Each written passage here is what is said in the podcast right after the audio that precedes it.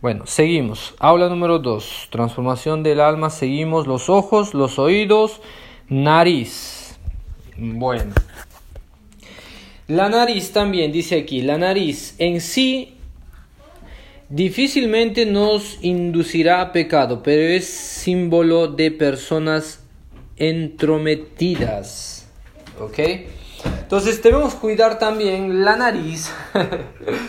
Porque esto simboliza a gente que se, le gusta entrometerse donde no, este, donde no le fue llamado. Es decir, por ejemplo, eh, entrometerse habla de querer hacer más de lo que deberías. ¿Ok? Entonces a veces Dios, el Espíritu Santo, quiere que tú hagas solo una cosa específica por alguien. Pero a veces nosotros nos creemos más buenos y queremos hacer más de lo que Dios dijo. Ahí es donde fallamos. ¿Ok? Por ejemplo, Dios te dice, este, em, corrígele a tu esposa, digamos, ¿no? O a tu amigo, decirle tal cosa. Y bueno, vos vas y le dices, mira, ¿sabes que Dios me dice que, que tú cambies en esto, que, que hagas esto, ¿no? No dejes que este pecado te lleve ¿no? al, al, mal y todo. Pero por ahí tú dices, no, yo creo que tengo que hablarle más. Y ya te metes a hablar de otras cosas, ¿no? Y sabes que también yo creo que no, no debes eh, meterte con esa chica, que esa, esa chica con la que estás es mala. Y comenzas a meterle cosas a más porque te acordaste. Entonces te estás entrometiéndote en lugares donde no debías y terminas malogrando la voluntad de Dios. Igual con la ayuda también. Hay veces que el Espíritu Santo, yo soy muy sabio, por ejemplo, hay veces que el Espíritu Santo solo te va a decir, ve y hace, ayudarle con esto. En vez de darle dinero, Dios te va a decir, ¿sabes qué? Compra una, una bebida, una comida, algo así, dale. Y a veces nosotros decimos, no, pero yo, pobrecito, no, yo, yo voy a ser más bueno y lo llevas a tu casa y le das tu casa. Y sabes qué va a pasar, te puede robar. sí, puede pasar. O sea, si el espíritu no te guió, no lo hagas. Por más que parezca trágico. Serio, tienes que ser muy sabio en esto. Porque a veces nosotros queremos ser muy buenos. Y por ejemplo, dando dinero a la gente en la, en la calle. Sé guiado por el espíritu. A veces hay gente que da dinero hacia la mala y dice, no, pobrecito, y pálidas. Y la persona lo va a usar para la droga. No, para usar, lo va a usar mal. Y tal vez drogado va y te asalta todavía después en la noche. ¿No? Entonces tú fuiste, o sea, no es que tú lo hiciste mala onda, lo hiciste buena onda, pero te entrometiste a más del trabajo de Dios. Porque Dios tiene su trabajo. Entonces, ¿qué hago, por ejemplo, yo? Cuando algunos hermanos eh, eh, me dicen, por ejemplo, che, ¿sabes qué? Hoy día no voy a venir y tal. Y siento que el Espíritu Santo me dice, está bien, dile, ok, no hay problema. ¿Sabes que yo hago eso? Nada más. Le digo, bueno, está bien, no hay problema. Che, agarra el mate. Y, pero hay momentos, por ejemplo, que alguien me manda un mensaje me dice, che, estoy con un problema, no sé si voy, tal. Y el espíritu ya me dice, es que decirle que venga. Y sabes que tengo que hacerlo. Y todas las veces que hice, guiado por el espíritu, es perfecto funciona. La persona me dice, sí, che, justo necesitaba, de verdad no quería ver, pero sentí... pero perdóname que te corte, pero esa, es la, la, intuición también, porque a veces una persona tiene un, un, Exactamente. un último sentido de darse cuenta cómo está la otra persona. Muy claro, claro que... Exactamente. No, no, no, está bien. ¿Sabes por qué es la intuición? Porque la intuición es una de las, eh, de las facultades del espíritu. Y es eso lo que estamos hablando aquí, eh, yo que ya hablamos, ¿no? Al comienzo, que ser guiado por el Espíritu. Está entre las facultades del Espíritu Santo es la intuición, está la, la, la dirección del bien y del mal, tienes sensaciones que vas teniendo, es una de las facultades. Del espíritu, viene del espíritu eso. Pero eso ya desde chiquito ya no. Claro, vos, es que vos ya nacés con esto. Por lo general, supuestamente que Dios nos dio a todos un sueño. A, a todos no es que digamos a todos nos dio la misma capacidad de, de, de, pensar, pero a todos nos da la capacidad. Sí, sí, todos tenemos la... Eh, tenemos al Espíritu Santo, todos tenemos, tenemos el alma, que es donde almacenamos nuestro conocimiento, y eso todos podemos almacenar, es ilimitado, ¿no? Esto. Ahora depende de ti, si tú no estudias nada, no lees, no aprendes, tu, alma, tu, tu mente está vacía, ¿no? Está libre. Pero, por ejemplo, si la llenas de cosas malas, tu, tu mente está llena, pero de cosas malas. Ahí, pero si tú la, la, llenas de la palabra, tu mente está llena de la palabra. Por lo tanto, la conexión del espíritu con tu alma llena de la palabra va a hacer que tú seas un hombre espiritual. Yes.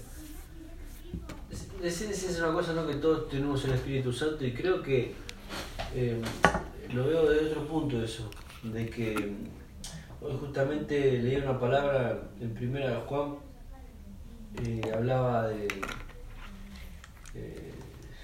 del, del Espíritu, del Espíritu y del Espíritu que es de Dios y del Espíritu que no es de Dios. El Espíritu que es de Dios confiesa que Jesucristo es el Señor y, y ahora también da a entender y dice que eh, cuando hay un espíritu, digamos, que, el cual es del mundo, el espíritu del mundo, dice, que no oye el espíritu de Dios. Claro, hay, hay, por ejemplo, eh, eh, el, cuando leas el comienzo vas a entender esto. ¿Por qué? Porque les dije que nosotros somos un espíritu, alma y cuerpo. Presten atención, nosotros somos un espíritu que tiene un alma y habita en un cuerpo. Esa es la clave. El problema es que mucha gente pensó que somos un alma que tiene un espíritu y, y habita en un cuerpo. No, somos un espíritu. Vos sos un espíritu que tiene un alma y habita en un cuerpo. ¿Por qué sos un espíritu vos? Esa era mi pregunta también. Yo decía, pero ¿cómo? Pero la Biblia dice que todo vuestro ser, espíritu, alma y cuerpo, sea completamente santificado. Entonces, somos un espíritu. ¿Por qué? Porque el soplo de vida es el espíritu. El espíritu es eterno. ¿Entiendes? No tu alma. Tu, alma es donde almacenas los conocimientos, las emociones, están este, las sensaciones, eh, todo lo que es eh, el placer, están en el alma, se van acumulando ahí, pero tú eres un espíritu. La vida que Dios te dio es el soplo del espíritu, o sea, cuando se engendró eh, el óvulo con el espermatozoide, el espíritu que Dios te dio, es decir, tú, generó vida. Entonces, por eso lo que es eterno es el espíritu. ¿Entiendes? Claro, que va, se va a ir junto con el alma, el cuerpo perece, ¿no? El alma es donde acumulas, como si fuese el disco duro, el alma, ¿ok? El disco duro donde guardas todo, ¿no? No solamente el conocimiento, sino también ahí están tus pasiones, tus emociones, tus dolores, tus heridas, como hemos hecho en el encuentro de las heridas del alma. Entonces, pero recién cuando aceptas al Espíritu Santo, es que el Espíritu de Dios se hace uno con tu espíritu y ahí te haces hijo de Dios. Antes eras criatura de Dios. Antes. ¿Ok? Ahora sos hijo de Dios. Entonces tu espíritu que estaba muerto, ¿por qué? ¿Por qué estaba muerto? Porque la paga del pecado es muerte. O sea, porque había pecado. O sea, tenías vida, o sea, vida natural, pero no espiritual la, la, parte de la vida espiritual estaba completamente muerta, ¿no? estaba asesinada por el pecado, destruida, opacada por el pecado. Cuando el Espíritu de Dios viene y se juntan, se amalgaman, la Biblia dice que no solamente eres llamado hijo de Dios, sino te haces hijo de Dios. Por eso que ese es el milagro de la salvación. Entre el Espíritu se hace uno contigo, se juntan tanto, tanto entre tú y, Dios, que cuando Dios te mira, ve a, Cristo. Por eso es la salvación. No es por ti, es porque Cristo está en ti ahora. Entonces todas las veces que Dios mira a, te mira, ve a Cristo. No, pero yo peco, yo fallo, normal. Pero sos un Cristo pequeño, en transformación, ¿no? Estás en el proceso, pero esa vida que ya está en ti comienza a esparcirse, esparcirse, esparcirse a tal punto que antes tus ojos eran pecaminosos, pero por medio de la transformación que Dios está haciendo, tus ojos comienzan a mirar bien, como Dios quiere. Tus oídos comienzan a escuchar lo que Dios quiere, a pensar como Dios quiere. Tu nariz, tu boca comienza a hablar como Dios quiere, naturalmente, porque es el propio Dios quien te va transformando. Así como mi hijo, por ejemplo, él nació, él no nació exactamente igual que yo, él era un bebé como todos los bebés. Entonces cuando lo miraban, si ponías cinco bebés igualitos, o sea, cinco bebecitos de la misma edad, es difícil reconocer cuál es tu hijo, ¿no? O sea, porque son parecidos, no hay como decir, uh, este tiene la cara de Dante, no, no tienen, porque tienen carita de bebé, ¿no? Por ahí el cabellito, un poquito de la pigmentación, porque hasta eso cambia, ¿no? Cambia. Entonces, con el proceso, mientras fue creciendo, recién mi hijo comenzó a tener unos rasgos. Cada vez más fue creciendo, fue creciendo, fue pareciéndose a alguien. ¿No? Un poquito más a la mamá, después un poquito más al papá. De ahí con el carácter que él fue, como convivimos, él fue aprendiendo el carácter de nosotros. Si él andase, por ejemplo, si, aunque es mi hijo, si él comenzase a andar con un colombiano, te aseguro que él hablaría como colombiano, aunque sea mi hijo. Él va a hablar como, como, colombiano, va a comenzar a bailar, a moverse como colombiano, va a decir, a mí me gustan las arepas, no sé, arepas, ¿no? claro, no va a decir, a mí me gusta el arroz con pollo, no, el ceviche. Yo, como a mi hijo, por ejemplo, a mi hijo no le gusta el ceviche. Él es peruano, pero que su mamá es brasileña, entonces a él le gusta el, el asado, el churrasco. Entonces vamos adquiriendo lo que nuestra convivencia nos da. Igual Dios, el Espíritu Santo, cuando entró en tu vida, Él va a comenzar a transformar, transformar, transformar, pero también eso tiene que ver contigo también. Pones de tu parte, por eso estamos hablando que la transformación del alma va a tener que afectar esas partes. La boca, dice aquí, la boca o la lengua. Es raro un cristiano que no sea tentado en esta área. La oportunidad la las oportunidades para pecar con ese miembro son innumerables. Podemos ser tentados con lo que entra y también por lo que sale de ella. Dice aquí en Santiago, así también la lengua es un miembro pequeño, pero se jacta de grandes cosas. He aquí cuán grande bosque enciende un pequeño fuego, y la lengua es un fuego. Eh, un mundo de maldad. La lengua está puesta entre nuestros miembros y contamina todo el cuerpo. Inflama la rueda de la creación y ella misma es inflamada por el infierno. La lengua es la parte más poderosa de nuestro cuerpo. Capaz de dar vida o dar muerte. Por eso nosotros hablamos palabras de vida y no de muerte. El cristiano tiene que ser benigno.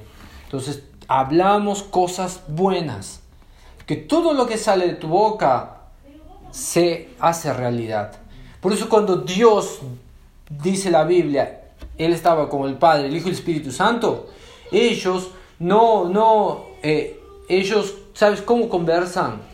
Ellos no conversan hablando. Porque ellos son tan conectados que no necesitan hablar. ¿Y por qué dice la Biblia? Y dijo Dios. ¿Por qué? Porque cuando dijo es que ocurren los milagros. Entonces Dios se mueve por la palabra.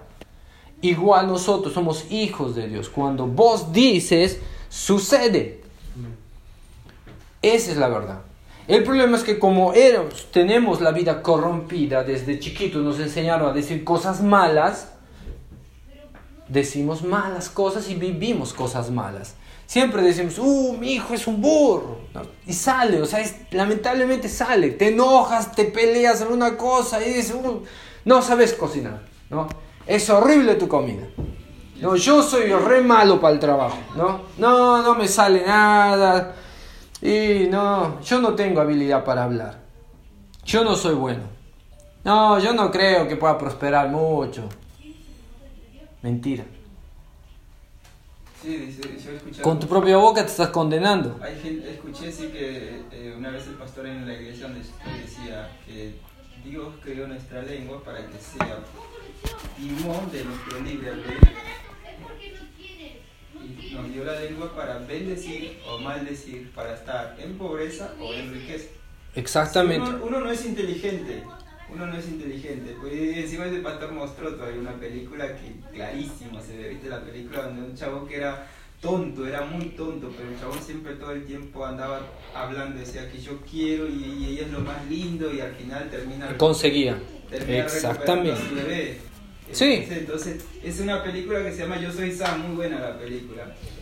Excelente. Eh, pero el, el, el tipo no era tonto. Encima, eh, el tipo, como disculpa que te corte, eh, le- la película que se ve ahí, se ve que el tipo todo el tiempo es, es medio tonto, es medio fallado de mente, pero con su boca proclama cosas grandes. Y Cosas buenas y cosas buenas y consigues. consigue cosas buenas. El tipo al final tiene un buen ingreso de dinero porque, no sé, creo que el gobierno le da una plata y logra conseguir toda su vida una riqueza. Me spoileó la película. No, me estás espoleando, ¿eh? No, por ejemplo, Jesús les muestra algo poderoso a sus discípulos con respecto a la boca. Si ustedes se dan cuenta, hay- una, hay una historia donde dice que Jesús pasó por una higuera y no daba frutos, ¿no? Y dice, pasó después de nuevo y no daba frutos, ¿no? Y por tercera vez la higuera estaba ahí sin frutos y solo tenía hojas. ¿Sabes por qué primero se acercó a una higuera? Porque cuando la higuera está llena de hojitas, está linda, él dijo, ah, tiene seguramente tiene frutos, ¿no? Va a acercarme a comer una fruta. Y ta, llegó y no daba, no tenía. Y dice que en la tercera vez los miró a sus discípulos y, y la miró a la higuera y le dijo, nunca más nada, nada, nada nazca de vos. A la higuera. Y la higuera en el instante se murió. ¿Por qué? Porque la razón de una higuera es dar higos. Entonces, Dios les mostró el poder de la boca con una cosa mala. ¿Por qué? Porque Dios quería enseñarles, chicos, el poder cuando hablas es capaz de matar. Entonces, cuiden lo que hablen. Sí. ¿Entiendes? Entonces, por eso debemos hablar cosas buenas. En nuestra boca está el poder de la vida y de la muerte, de la salud, de la enfermedad o de la enfermedad. Está en tu boca. Otra cosa que debemos cuidar para transformar en plenitud nuestra alma son las manos. Dios nos dio manos con el propósito de hacer el bien y de proveer nuestras necesidades a través del trabajo. Dice aquí, y si tu mano derecha te es ocasión de caer, córtala y échala de ti, pues mejor es que se pierda uno de tus miembros y que no y no que todo tu cuerpo sea echado al infierno. Y bueno, las manos fueron hechas para trabajar y no para Esta parte no hacer cosas yo, yo malas. escuché esa prédica, ¿eh? no sé en qué libro está, pero Sí. nunca entendí. Esto está hablando de que, por ejemplo, eh, esto, esto de las manos habla también de las cosas que hacemos. No solamente la Ok, mano, claro, claro, de- no. No está hablando en realidad solo de, de, la, de tus manos, de lo que haces. ¿Entiendes? Por ejemplo, trabajas tú con moto, ¿no? Tú trabajas con moto, con la cocina, ¿no? Pero ¿qué haces con tus manos? Vos vas y cocinas, ¿no? Pero a veces, en el proceso, por ejemplo, vos con tus manos agarras el celular de tu amigo que te pasa pornografía. Con tus manos estás pasando, pasando, pasando y vas viendo una boludez y te quedas. Tus manos hacen que pongas un play en ese video de pornografía. Tus manos hacen porque tú dices, uh, una paradita, ¿ta? le sacas un print a una chica desnuda, no y te lo guardas y después con tus manos sacas de nuevo y comienzas. O sea, las cosas que, están, que estás haciendo te están llevando a pecado. Eso es lo que tienes que cortar, o sea, en lo que estás haciendo. Es decir, por ejemplo, si eso te está llevando a la pornografía, no tienes que cortarte las manos, solo elimina esa aplicación o deja quedarte sin internet. A ese es lo que se refiere. Claro, al hacer algo. Y la vista también, ¿no? Porque dice... Claro, la vista, eso es el primero, el ojo. La vista. La vista y lo que pensamos. Decir, ¿Qué? la- los ojos son, eh, los ojos son la, Las la ventanas. luz- la luz del cuerpo. Exactamente. Es decir, dice, si tu ojo es bueno, todo tu cuerpo estará en luz. Estará lleno de luces. Si, si tu Sí. ojo es malo, todo tu cuerpo estará en tinieblas. Sí, los ojos, chicos, habla también de lo que piensas. Porque primero entra por los ojos, pero esa imagen se queda aquí. Ahí está. Porque mira, eh, la imagen es lo que hace que los milagros sucedan. O sea, primero lo hablas. O sea, primero crees en tu corazón, ok, primero va. creemos, confesamos y actuamos. Pero para creer, vos tenés que hacerte imagen de eso, de lo que crees. O sea, yo no puedo, por ejemplo, creer en un pájaro este, azul con alas, sin cabeza o con siete patas. ¿Por qué? Porque no tengo imagen de esto. Va a ser difícil, ¿no? Un, un ave que habla varios idiomas y yo que sé, que tiene, que tiene una cola de caballo y, y es enorme como un hipopótamo. No, porque no, no puedes imaginar. Decir, ¿cómo será? Entonces no vas a creer. Pero, por ejemplo, tenés la imagen de tu moto, tú quieres tu moto, tal vez quieras una nueva, tú quieres un auto, tú tienes una casa, tú quieres una esposa. Eso sí puedes hacer imagen. Para bien o para mal. ¿Ok?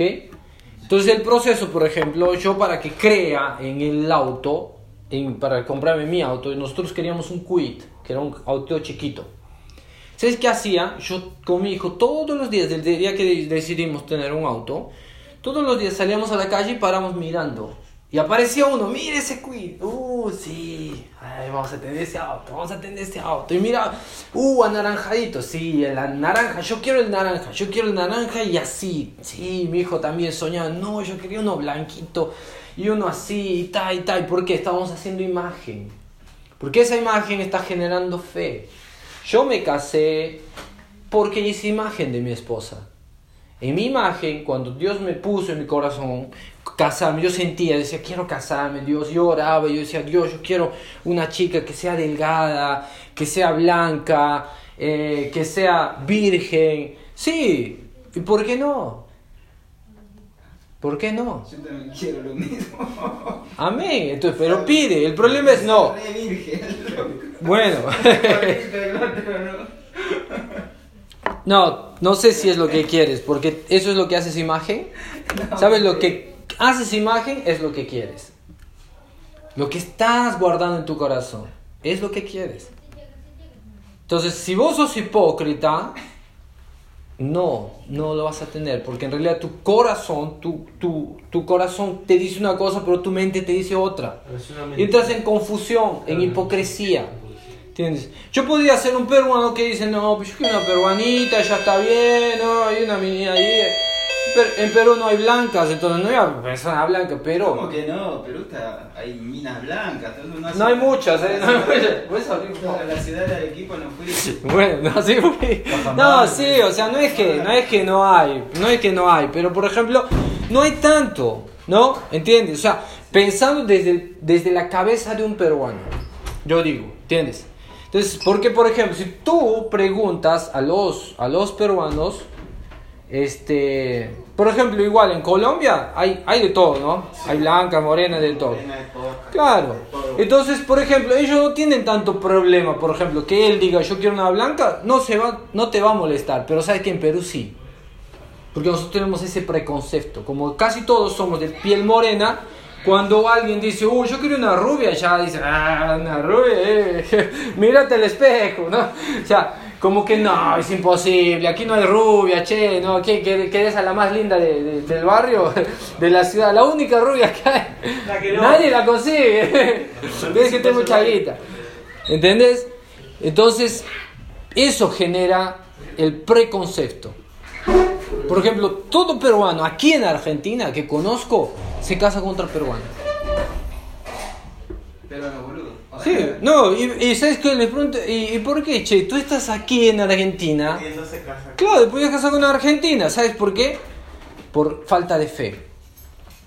Porque ellos se miran a sí mismos y dicen, ah, la mira una, a una argentina blanca de ojos claros y dicen, uh, no, ni le hablo, que son re agrandadas. No, vos no tenés fe. En realidad tu corazón quiere. Pero ¿sabes qué quieres? No, quieres alcohol, drogas para poder tener coraje y acercarte. Es que contrapesas también. En realidad uno no busca la belleza. Cuando uno, uno tiene un buen corazón, no busca la belleza. Es hipocresía, a veces uno quiere una feita, está bien. No, es que no sea una feliz. Ah, vamos a ver con, la, con quién te vas a casar. ¿Quién quiere una fea, brother? No, pero ¿Quién va a decir, no, yo quiero una fea buena onda? Eso, eso también es, pesar. Sí, pero No, nada, yo quiero una gorda así, fea. eso es hipocresía también. Eh, Que que cocine bien, ya está. No, eso es mentira, No, che. pero es que eso es hipocresía. A veces ni, ni tenés la idea de lo que vos querés, porque creo que es el propósito de Dios. Puede, ser- puede ser que vos seas peruana y por ahí encuentres una boliviana que sea linda, ¿no? Sí, no, hay de todo. En Colombia, en Brasil, hay, hay de todo. Hay lindas, hay no tan lindas. Sí. Porque, o sea, en realidad la belleza también, la verdad es que es muy relativa. O sea, lo que, lo que es bello para ti, tal vez para mí no es. Sí. Y sí, pasa, normal, o sea, Personal. pero por eso, por eso no te debes escandalizar de la imagen que tienen. Por ejemplo, para mí, un quit era mi sueño, lo que queríamos. Entonces yo fui haciendo imagen, imagen, imagen. Pero sabes que dentro de mi corazón yo quería algo más. Pero yo decía ya que mi hijo quiere, mi esposa quiere, y yo también no había querido tanto un auto, pero bueno, dije, está bien, vamos, fuimos, conseguimos otro, ¿no? Pero ¿por qué? Porque yo creo que tienes que hacerte imagen, cuanto más claro tienes algo, más rápido va a suceder, porque es una cuestión de fe. Jesús se hace imagen este, de la cruz, de la salvación. Por eso que él, él- él murió por nosotros. Que yo te aseguro que Él miraba un día a ti, a cada uno de nosotros, escuchando su palabra. Por eso Él entregó su vida, dijo, vale la pena. ¿Entiendes? Vale la pena. Todo el sufrimiento que va a pasar, que son miles y miles de personas acercándose de rodillas, llorando, buscando de Dios. La imagen es importante. Y, oh, y bueno, los últimos. Cuidamos el estómago, que esto habla de la gula. También dice aquí, eh, es, está hablando de todos los apetitos carnales de nuestro cuerpo. El Señor tiene que estar en control de nuestros apetitos que, aunque naturales, nos pueden dominar y esclavizar. El estómago también tenemos que cuidar, tenemos que transformar esta área, el, área de los apetitos. Los apetitos que no es solamente de comida, puede ser de bebidas, puede ser de drogas, puede ser apetitos de este apetitos sexuales, ¿no? Son ganas que nos dan. Entonces, ¿qué tenemos que dominar? El alma tiene que dominar a nuestra carne, porque la carne siempre va a querer dominarte, ¿entiendes? Siempre va a querer que le pongan más azúcar al mate, ¿no? aunque a algunos les gusta amargo. Sí, va a decir, no, ponele más. O, o- o helados, pizza. O sea, si- por ejemplo, difícil negar. Si yo traigo, por ejemplo, papa frita, carne, hamburguesa, pizza, les aseguro que nadie niega. Asado. Pero, por ejemplo, si te traigo ensaladita, beterraguita, tomatitos, cebollitas, así, ¿no? Ahí ya vas a mirar y decir, "Mm, no, yo gracias, ahí nomás, ¿no? Ya comí. Claro, ya comí, ¿no? ¿Qué, qué, qué es eso? Me estás jodiendo, poneme una galleta aunque sea.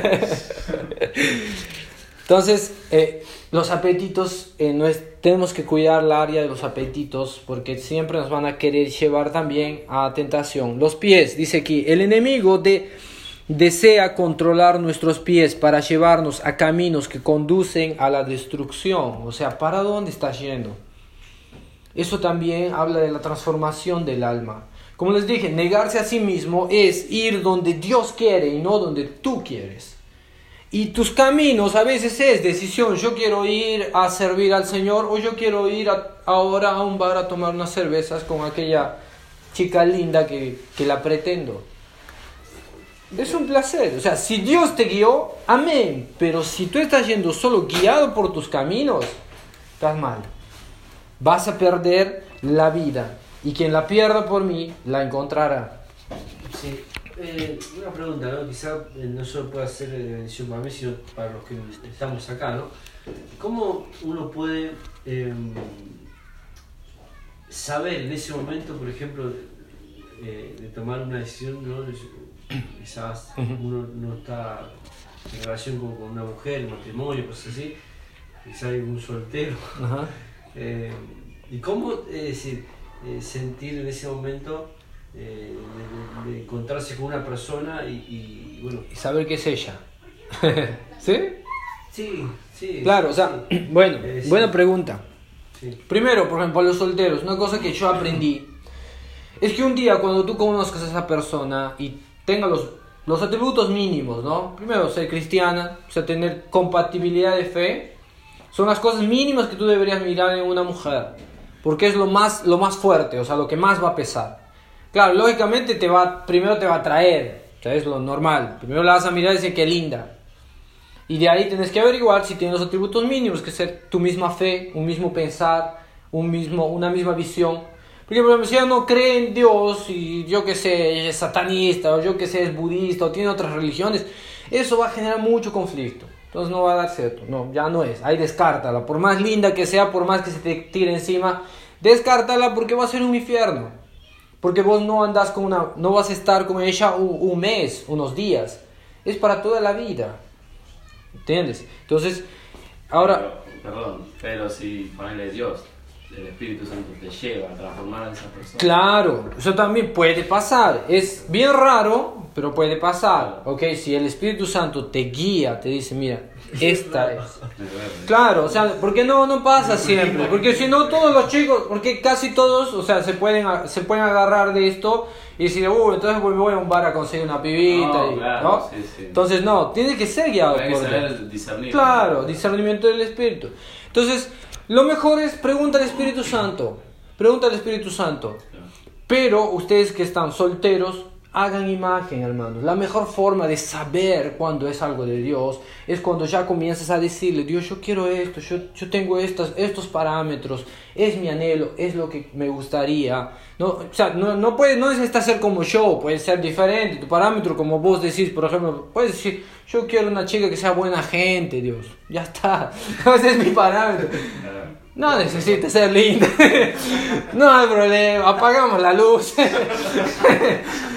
Normal, o sea, si es tu parámetro, amén. Claro, puede ser, o sea, no, tal, hay gente por ejemplo que no, no le gusta una chica flaca, dice, no, yo quiero una más gordita, a mí no me gustan las flacas Claro. calavéricas, yo qué sé.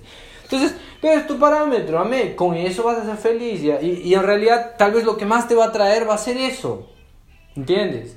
Entonces hay cosas que a mi esposa no le gusta de ella, pero a mí me atrae. Entonces fue lo que más me gustó de ella. Entonces es así. Ahora, orando, buscando de Dios y, también cuando sean ustedes ya estén preparados, el Espíritu Santo te va a traer convicción en tu corazón. O sea, cuando ya estés relacionando con ella, el Espíritu Santo te va a traer convicción de que es ella. Pues vas a saber, lo van a saber. No se preocupen. Y para finalizar, no se conformen con este ciclo. Amén. La transformación del alma. Ya mencionamos que la palabra transformación significa metamorfosis en el original. Significa una sustancia que cambia en su naturaleza y forma, un cambio meta- metabólico. Supongo que una persona es muy pálida y que alguien deseando cambiar su aspecto le aplique maquillaje. Esto produce un cambio exterior, pero no es un cambio orgánico en su vida. Así también cuando una sustancia ox- orgánica entra en el cuerpo, un compuesto químico es formado por el proceso del metabolismo y gradualmente el proceso interior cambia la coloración de su rostro. El el metabolismo, por lo tanto, incluye tres ítems para tener esa transformación es metabólica. Primero, el suministro de, una de un nuevo elemento, en el caso sería el Espíritu Santo. Cuando entró a tu vida, ese fue un nuevo elemento en tu vida. Esto recién va va a traer una transformación. O sea, los demás, las demás transformaciones son exteriores. Hay gente, por ejemplo, que es buena naturalmente, o sea, decide transformar su vida, pero sin Dios, ¿eh? ¿Por qué? Porque estudian, leen libros, dicen, no, yo quiero ser una buena persona, moralista, no, no, esto es bueno, esto es malo, yo soy educado, ayuda a la gente. Es una transformación exterior, ¿ok? Por medio del alma, el alma, porque ahí está acumulando el conocimiento, entonces el alma le va dirigiendo a hacer esto. No se di- disciplinan, hacen ejercicios, comen bien, trabajan, tienen éxito. Pero eso, es, eso no es una transformación metabo- metabólica, o sea, que genera metamorfosis o transformación real. Eso es solo exterior. Una hora puede explotar y todo se pudre. Pero para que haya una transformación de metabolismo necesitamos tres cosas. Primero, suministro de un nuevo elemento. Después, la sustitución del viejo elemento por el nuevo elemento. Es decir, Cristo entró a tu vida, Él fue un nuevo elemento en tu vida. Esto ya genera un una transformación metabólica. Algo dentro de ti diferente está. Antes no había esto. Y desechar lo viejo, ¿no? También. Claro, entonces esa, esa nueva, ese nuevo gen que es Dios dentro de ti va a comenzar a generar, expulsar cosas malas de ti. ¿Ok? Va a eliminar los otros elementos que no son compatibles con este elemento. ¿No? Es como el aceite, por ejemplo, y, el agua. ¿no? Le colocas una gota y se, y se, y se separan, ¿no? no se mezclan. ¿no? Pero, por ejemplo, si al agua le pones café, se disuelve, se mezclan tanto que ya no puedes separar. Es difícil, no vas a poder. Con un colador sigue oscura, porque ya se mezcló, se cambió un proceso, ¿no? Si la hierves y con tinta y le metes otros productos, ya el proceso se torna más, com- más difícil, ¿no? Por eso en, en Perú están haciendo esos problemas de, de las minas, ¿no? Porque contaminan el agua, lo contaminan tanto que aunque haya una filtración de la tierra y toda esa contaminación ya no sale entra hasta lo profundo del agua y contamina todo el agua, ¿no? genera muerte. Igual con Cristo, cuando Cristo entró a nosotros, esta contaminación benigna, ¿no? Va a generar una transformación y va a eliminar todo lo que no es de Dios. Y esa es la transformación del alma. Y el último es eliminará o rem- re- remoción del viejo elemento. Es así como la transformación del alma es hecha por el Espíritu, o sea, Dios hace esto. Nosotros hacemos nuestra parte como escuchando al Espíritu Santo, obedeciendo. En todas esas áreas. O sea, no es que tú te esfuerzas para hacerlo, sino solo le obedeces a Dios. Ahí entra el morir a ti. El morir a ti y dejar que Cristo vive en ti. ¿Cuál es lo que viene de, Dios? ¿Es el espíritu o el alma? El Espíritu de El Dios. espíritu es lo que Claro. ¿no? Porque Pero o sea, tú, ya- tú ya eres un espíritu. Eres un espíritu. ¿Ok? Jorge es un espíritu, que es el soplo de vida que Dios te dio, el regalo de Dios, un espíritu. ¿Ok? Que tienes un alma, o sea, tu disco duro, y que habitas en un cuerpo. Ahí Cristo viene, tú le aceptas, le dices, Dios, entra en mi vida, cámbiame, transfórmame. El Espíritu Santo, ahora sí, el propio Dios, entra a tu vida y se hace uno con el Espíritu, porque es Espíritu también, el Espíritu con otro Espíritu, se juntan, se amalgaban tanto que genera el nuevo nacimiento. Por eso que ahora sos una nueva criatura, porque si no sería un elemento más que entró en tu cuerpo, ¿entiendes?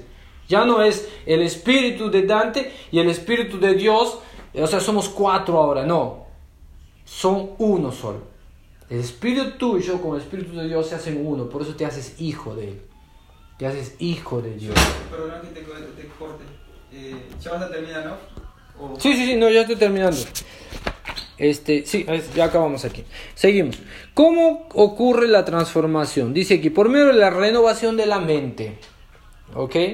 La, la pregunta, sí, la siguiente página. Por medio de la, Romanos 12 dice, no nos dice cómo podemos renovar nuestra mente, pero en Santiago 1.12 descubrimos que la palabra de Dios salva nuestra alma. La palabra salvar allí es soso, que significa restaurar, salvar, curar y renovar. Ser salvo aquí es, una, es lo mismo que ser transformado. ¿Por qué? Porque la salvación viene por Cristo. Ya fuimos salvos cuando lo entra- entregamos nuestra vida.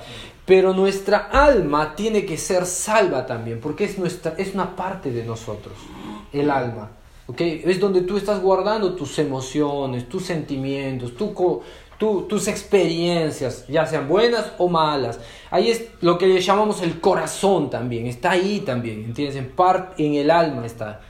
Por eso que tu or- corazón es herido, pero tu mamá te gritó, te insultó, te dijo que no valías. Entonces tu alma fue herida. Entonces ahí viene Dios, que es el Espíritu. El Espíritu va a curar el alma por medio del perdón. ¿Entiendes? El alma comienza a curarse. Entonces, ¿pero cómo? Salvamos, eh, salvamos esta alma por medio de la renovación de, del conocimiento, o sea, la palabra. Cuando la palabra de Dios entra a nuestra alma, comienza a expulsar, a contraponerse contra el conocimiento que vino antes. El conocimiento que vino antes, ¿cuál era? Todos son ladrones, todos mienten, todos tienen mujeres, una por acá, porque todo el mundo traiciona. Eso es el conocimiento que vino antes, que tú lo aceptabas y decías, no, sí, todo lo hace. Pero cuando viene el conocimiento de la palabra de Dios, te dice, no, no es así, no son todos. El Espíritu Santo, la palabra te dice, no, vos vas a ser diferente.